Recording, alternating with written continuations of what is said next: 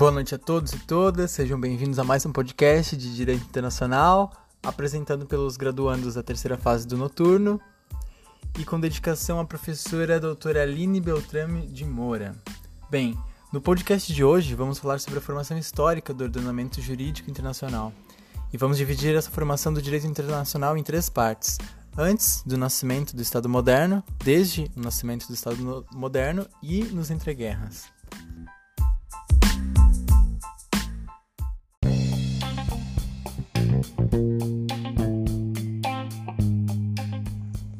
Introduzindo o assunto, sobre uma visão clássica do direito internacional, podemos dizer que é um conjunto de normas orais ou escritas que organizam as relações entre as nações mundiais. Tal concepção teve início no século XVI e terminou após o fim da Segunda Guerra Mundial. Então, para falarmos de direito internacional nos tempos atuais, devemos entender a sua evolução na sociedade internacional, porque é nela onde se desenvolve. Esse ramo do direito já existe antes do Estado moderno, no qual vem evoluindo, tendo como grande propulsor as grandes guerras mundiais.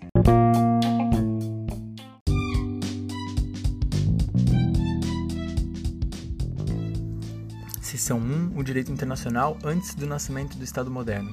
O aporte da Bíblia. Um dos registros mais antigos do que viria a ser o direito internacional são encontrados na Bíblia, tendo bases como unidade de gênero humano e pluralismo das nações iguais entre si. Também temos ensinamentos, regras impostas por Deus para todos, assim como futuramente na ONU, que estabelece relações básicas para todas as nações.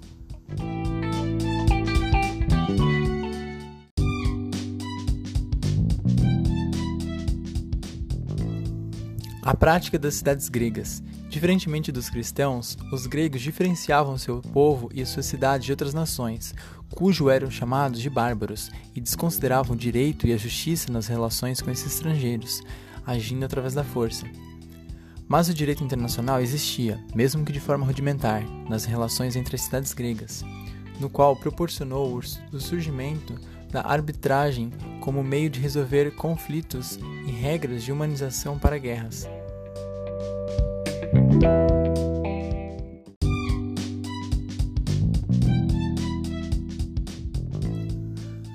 O legado do Império Romano. Já Roma teve regras precisas para as relações com outros impérios. Foram eles que criaram práticas de assinar tratados, desde hospitalidade, alianças até regras para conflitos com arbitragem.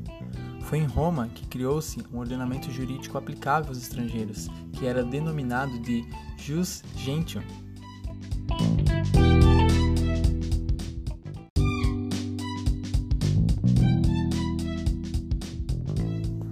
Direito internacional na Idade Média.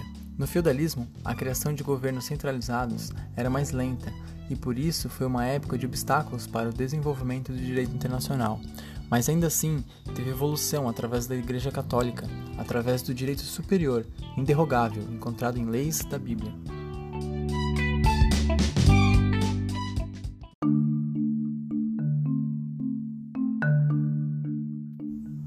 Seção 2 O direito internacional com o nascimento do Estado moderno.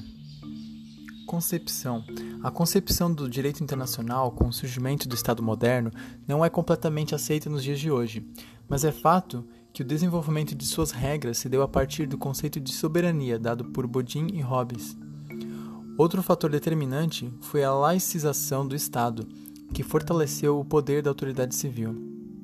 Isso porque, com os Estados, consolidaram-se as, as instituições do direito internacional, como, por exemplo, o uso de tratados, que foi estendido para os campos econômicos, ambientais e de proteção dos direitos humanos, assim como projetos de paz perpétua, culminaram na criação da Organização das Nações Unidas, a famosa ONU.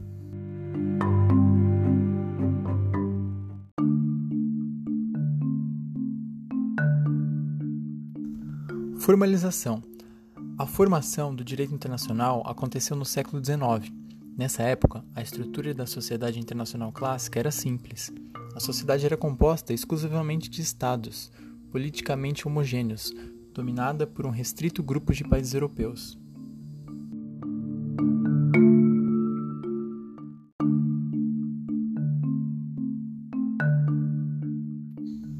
Progresso. Nesse mesmo século, surgiram as espécies de tratados multilaterais, por meio dos quais diversos estados se vinculavam a um único tratado, e assim aumentando a abrangência do direito internacional a diversos campos, como nas comunicações, na política monetária e no direito de família.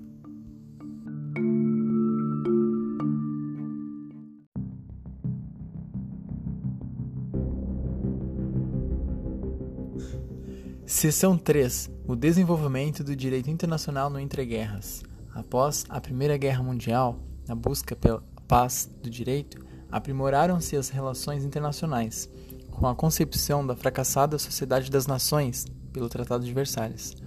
No âmbito trabalhista, começou a Organização Internacional do Trabalho, responsável pela criação de um esqueleto normativo de regras mínimas de proteção dos trabalhadores.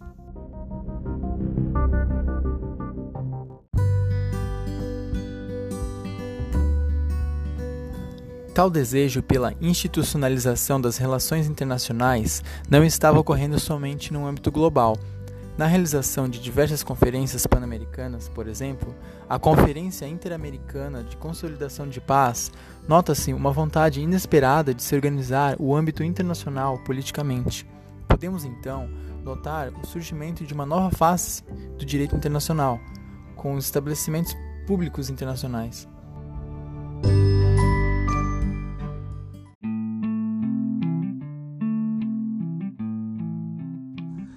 A limitação, depois da interdição, do recurso à força nas relações internacionais. O sistema da moratória de guerra, que era a extensão ou prorrogação do pagamento de dívidas, estabelecido pela SDN, reduziu de forma inédita o poder que as nações tinham em resolver desavenças por meio da guerra. O tratado apontava como ilícito conflito que não ocorresse no campo reservado dos estados e que o país que violasse os termos poderia receber sanções econômicas e militares. O Pacto de Brian Kellogg fez com que os países que concordaram com seus termos renunciassem à guerra como recurso para a resolução de conflitos internacionais, ou seja, tornou a guerra ilegal no direito internacional. Embora o tratado tenha sido quebrado diversas vezes, ele foi assinado por um grande número de países e deu a base para a Carta da ONU sobre as Guerras.